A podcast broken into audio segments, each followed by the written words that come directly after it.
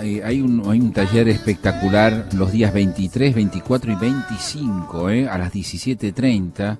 Mundos encantados, cómo lo real se vuelve maravilloso en los relatos de Borges, Bolaño y Castillo, tres grandes, grandes escritores de todos los tiempos, eh, dos argentinos y un chileno.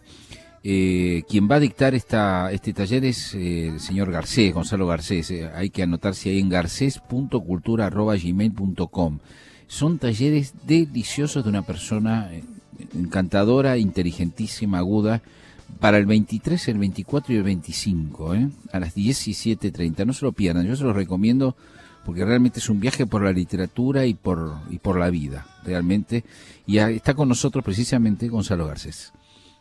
¿Qué tal, Jorge? Qué placer arrancar siempre con esos piropos. Muchas gracias. Por favor, ¿Cómo andan mis amigos? Adri, Marcelo, Miguel. Hola. ¿Cómo estás? Algunos están comiendo, así que no les hables mucho. Porque estamos, estamos acá escuchando. Buenas noches, querido Gonzalo. Escuchando están comiendo sushi, ¿viste? Y no, te dan bola. Bueno, dale. Coman tranquilos. Bueno, yo quería contarles esto, amigos. Hoy, como se habrán dado cuenta, eh, ya estamos hace rato en plena campaña electoral y eso quiere decir que vamos a ver, vamos a ver por los próximos meses a los políticos furiosamente tratando de construirse una imagen propia y a, los, a sus adversarios también tratando de construirles otra imagen diferente. Porque de eso se trata, en parte por lo menos, la política, ¿no? ¿Quién logra retratar al otro? ¿Eh? ¿Quién tiene el control del relato?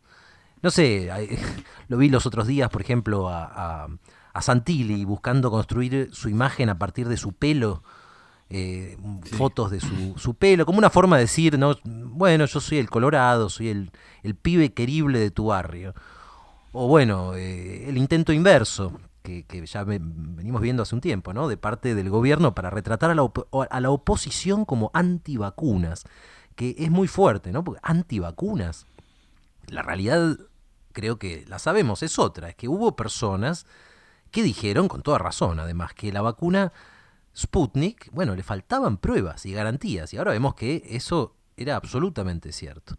Pero sobre esto se intenta construir una ficción, y es que la oposición es antivacunas. Eh, y en general el que repite disparates como ese suele agregar con mucha seguridad, esto se sabe, o todo el mundo sabe. Y todo el mundo sabe es un poco el leitmotiv, el tema que elegí hoy para contar algunos relatos, porque a mí todo esto me trae a la memoria cosas que la literatura nos, enseña desde hace siglos, cómo se construyen las supuestas verdades que, que, todo el mundo sabe, ¿no? y lo frágiles que son, en realidad. No sé, desde Shakespeare hasta Borges y muchos otros en el medio, siempre alguien está diciendo, todo el mundo sabe todo el mundo sabe. Y siempre el escritor está diciendo, ojo, ojo, miren con qué materiales, berretas, se construyó esta supuesta verdad que todo el mundo sabe.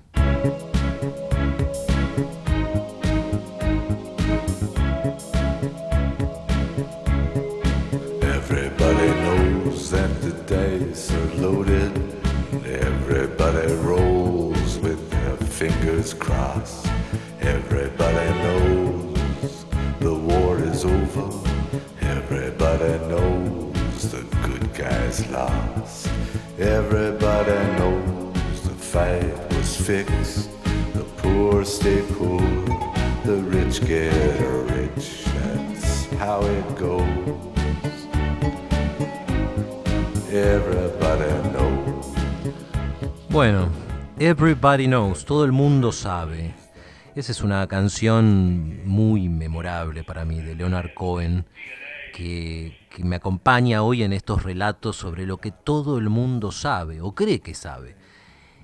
Y ahora estoy pensando en un cuento, un cuento de Borges. Ustedes seguro recuerdan esa historia que cuenta Borges en tema del traidor y del héroe, ¿no? Uno de sus grandes cuentos. Ahí en ese cuento tenemos a un político que logró construirse exactamente la imagen que quería.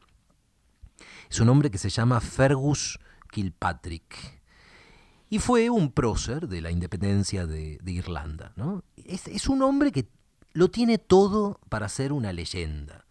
Alguien ¿no? venerado por los siglos de los siglos. Uno de esos santos de la política, que, que mueve multitudes y que, eh, bueno, es uno de esos líderes que después la gente dice, todo el mundo sabe, todo el mundo sabe que es lo más grande que le pasó a este país.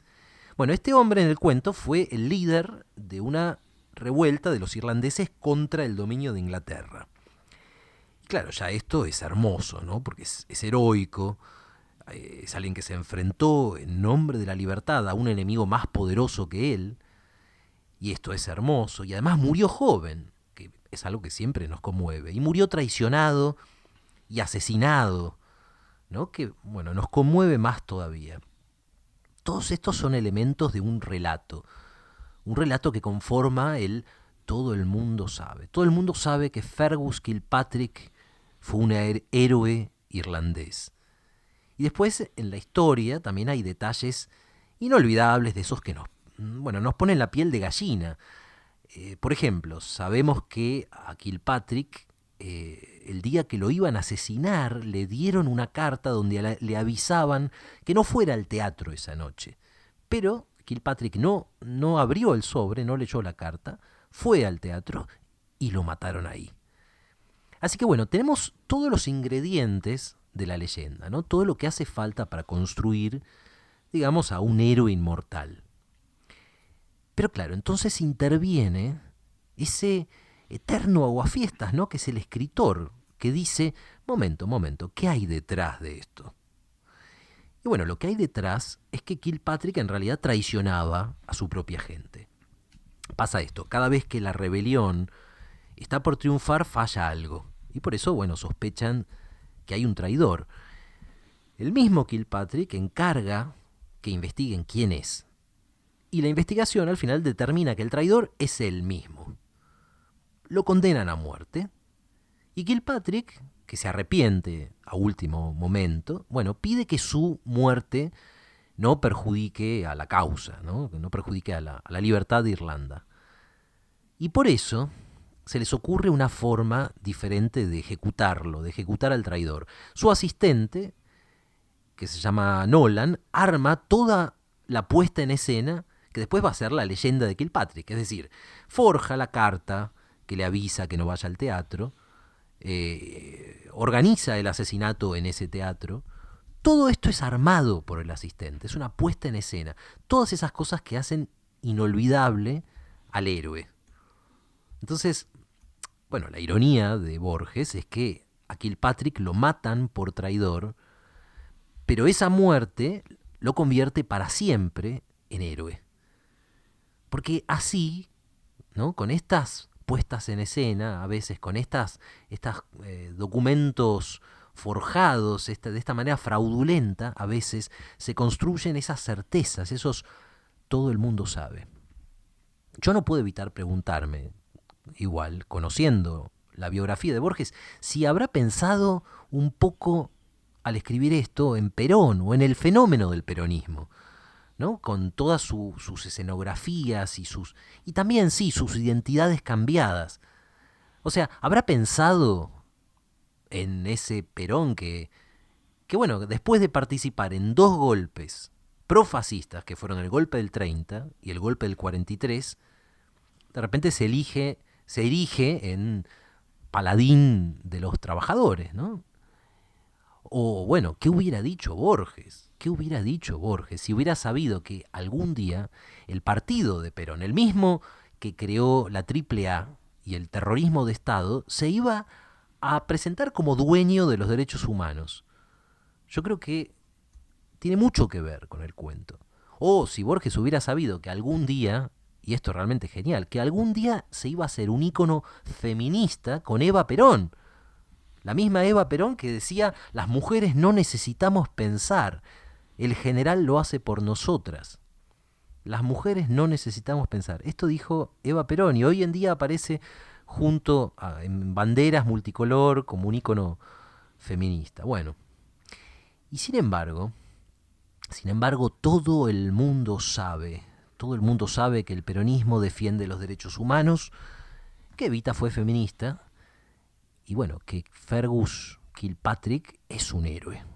Everybody knows. Everybody knows. That's how it goes. Everybody knows. Everybody knows. Everybody knows. Ahora. También, también, amigos, pasa lo, contrario. ¿eh? Cuando un político no logra controlar el relato, cuando pierde el control del relato y, y, bueno, son al revés, son sus adversarios los que le imponen, los que imponen de cara a la sociedad cómo hay que verlo. Y también ahí, ojo, también ahí se forjan verdades incuestionables, ahí también surge el famoso todo el mundo sabe. Todo el mundo sabe, no sé, todo el mundo sabe que esta persona es un monstruo, que es un canalla, que es lo peor que le pasó al país. Todo el mundo sabe. Pero, pero claro, ¿qué sabe? Pienso, estoy pensando ahora en una escena famosa de una obra de Shakespeare. Lo que pasa en esta escena es lo siguiente. Mataron a Julio César. Y Bruto, que es uno de los asesinos, ¿no? se, se dirige a la multitud, a los romanos que están ahí esperando que les expliquen qué pasó.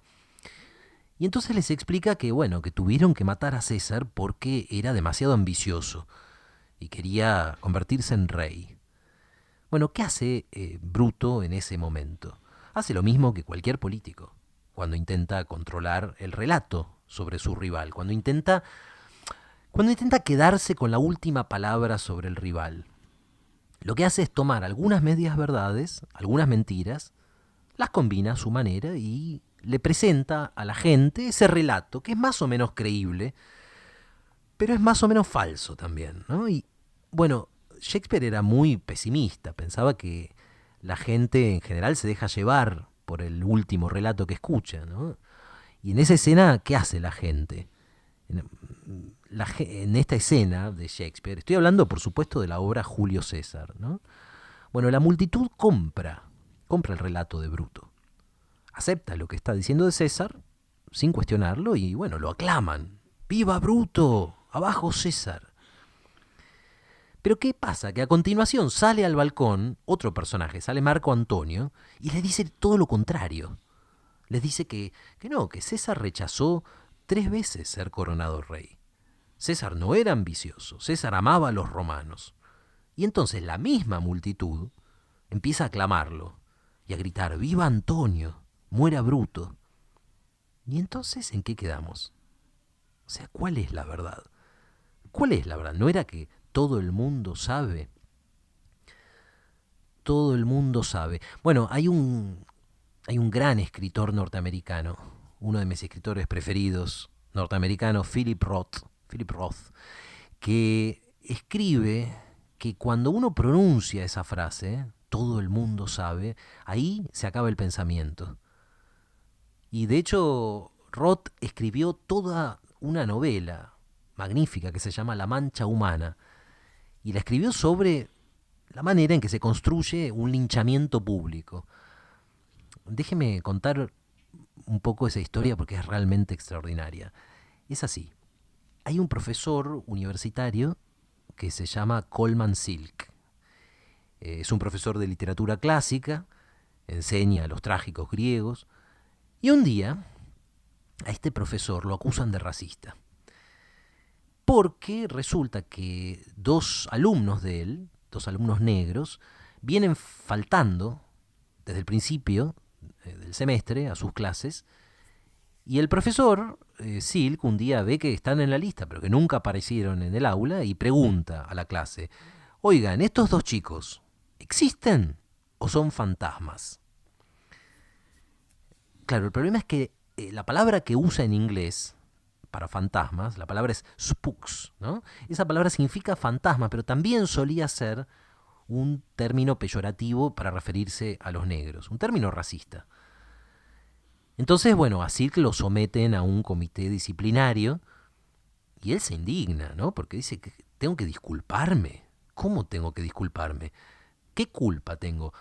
Si yo jamás dije algo racista, o sea, eh, presten atención al contexto, no es obvio lo que quise decir. Yo dije, existen o son fantasmas, o son fantasmas. Y además nunca los vi, dice. Ni siquiera sabía que eran negros. O sea, no hay manera, no hay manera de que yo haya querido insultarlos por su raza. Pero claro, sucede que en la universidad este profesor a lo largo de los años se hizo enemigos y los enemigos no tienen interés en la verdad. No tienen interés en escuchar razones, tienen interés en armar, a partir de medias verdades y de mentiras, un retrato de el profesor Silk. Un relato que es falso, pero que con un poco de mala voluntad puede quedar. Y queda. Y el profesor renuncia, eh, su, su, mujer muere de, la impresión, eh, su nombre es arrastrado por el barro, bueno, degradación absoluta. Y durante todo el tiempo, claro, la gran ironía, la ironía trágica de todo este asunto, es que Coleman Silk es negro. ¿Cómo que es negro? Bueno, porque era un joven negro, pero de piel tan clara, como pasa muchas veces, que podía llegar a pasar por Mediterráneo, por un italiano morocho o por un judío sefaradí. Y eso es lo que hizo. Entonces, para esquivar el racismo en una época en la que ser negro era tener cerradas las puertas de la academia, bueno, se hizo pasar efectivamente por judío. Entonces, el profesor Silk, que en realidad es negro, cae en desgracia acusado de racismo, sin haber cometido tampoco ningún acto racista y sin haber, digamos, eh, pronunciado ningún dicho racista. Simplemente, simplemente, porque todo el mundo sabe, todo el mundo sabe que Coleman Silk es racista y todo el mundo lo sabe.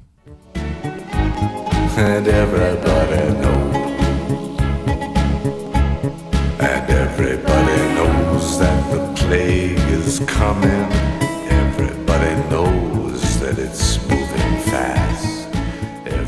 Bueno, Philip Roth publicó esta novela en el 98, ¿eh? hace bastantes años, y es, impresionante, no sé qué piensan ustedes, en, retrospectiva, pensar cómo anticipó el clima que estamos viviendo ahora. Porque lo que Roth anticipó no fue el puritanismo, el prejuicio, eso existió siempre. Lo que anticipó fue que algún día esas supuestas verdades que se construyen para levantar a un amigo o destruir a un enemigo, las iba a motorizar el deseo de superioridad moral. ¿eh? Y en un momento de la novela hay un amigo que le dice a Coleman Silk, vos no entendés por qué insisten en definirte como un monstruo, porque así ellos son héroes.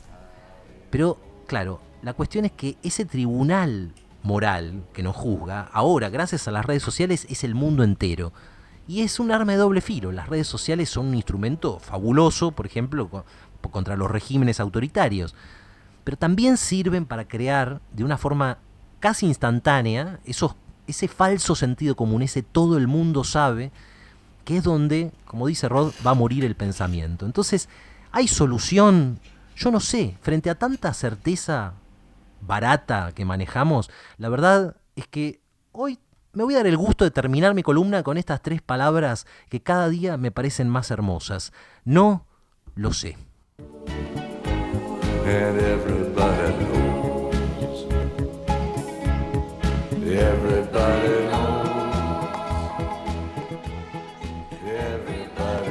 Bueno, como siempre, extraordinario Gonzalo Garcés, haciéndonos pensar profundamente, ¿eh? Eh, con tres obras eh, que son realmente clásicos, ¿no? tanto la de Borges como la, obra de Shakespeare, de, Julio César, que es tan incisiva esa obra, ¿no? De, Julio César. La, obra de, de, Borges es muy alegórica, así pensaba Borges, Hay una larga lucha de Borges contra, el peronismo, que está cifrada en, cuentos que parecen que son cualquier otra, cuentos y poemas, que son de cualquier otra cosa y sin embargo son alegorías del peronismo, ¿no? Y, en Julio César, ¿no? Esa, esa escena extraordinaria. Que cuenta Garcés, eh, cuando salen, después de asesinar a César, salen dos personas distintas a explicarle a la multitud y la multitud le crea a las dos, le crea a las dos, ¿no? Cree en lo último que escucha y es muy impresionante. y finalmente está La Mancha Voraz, que es una, la mancha, no, la mancha Humana. de, humana, humana de, de, eh, De Philip. Roth. Es impresionante, es impresionante por, por, todo lo que implica y por todo lo que anticipa verdaderamente, también por todo lo que anticipa, ¿no? Así que me pareció realmente un trabajo espectacular, Garcés, como siempre. ¿eh? Te mando un abrazo muy grande, gracias. Y no quiero, no quiero dejar de mencionar este increíble taller que haces, ¿eh? con esta simpleza y esta profundidad, algo tan difícil de lograr que logra Gonzalo Garcés. Eh, este taller que se llama Mundos Encantados, cómo lo real se vuelve maravilloso en los relatos de Borges, de Bolaño y de Castillo. No se lo pierdan, ¿eh? 23, 24 y 25 a las 17.30. Hay que anotarse en garces.cultura.gmail.com. Van a estar eh, encantados, va a ser accesible y a la vez van a estar con, con la elite eh, lúcida e intelectual de la literatura argentina. Un abrazo grande, Gonzalo. Gracias, Jorge, un abrazo grande. Pensándolo bien.